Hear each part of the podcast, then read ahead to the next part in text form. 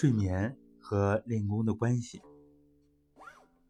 这一点呢，是我们初学练功经常遇到的一个疑惑。二者怎么来协调？其实，结合我个人的体会来说呢，睡眠对于我们来说是非常重要的。往往呢，我们有一个很好的睡眠保障，然后再来练功。这样呢，神清气爽，练功的状态也更好，更容易坚持的时间。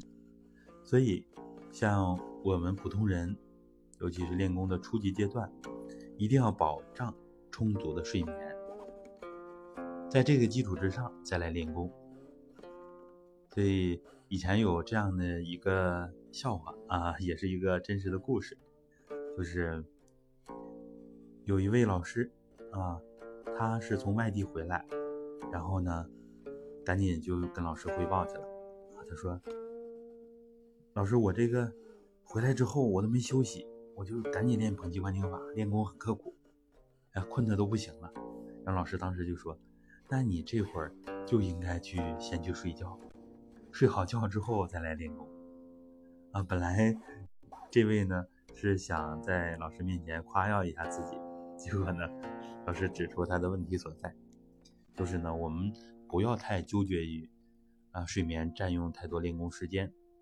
我们初级阶段、初级层次神气还不够的时候，这个时候就需要好好的睡眠。睡眠，它是我们人自己调养啊修养关键的时候。呃，一般按中医来说呢，睡觉的时候。气是往五脏里走的。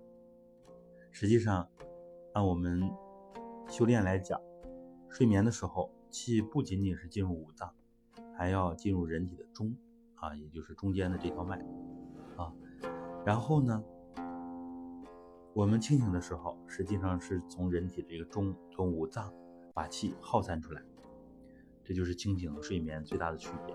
所以呢，结合我们上次讲的，主动休息。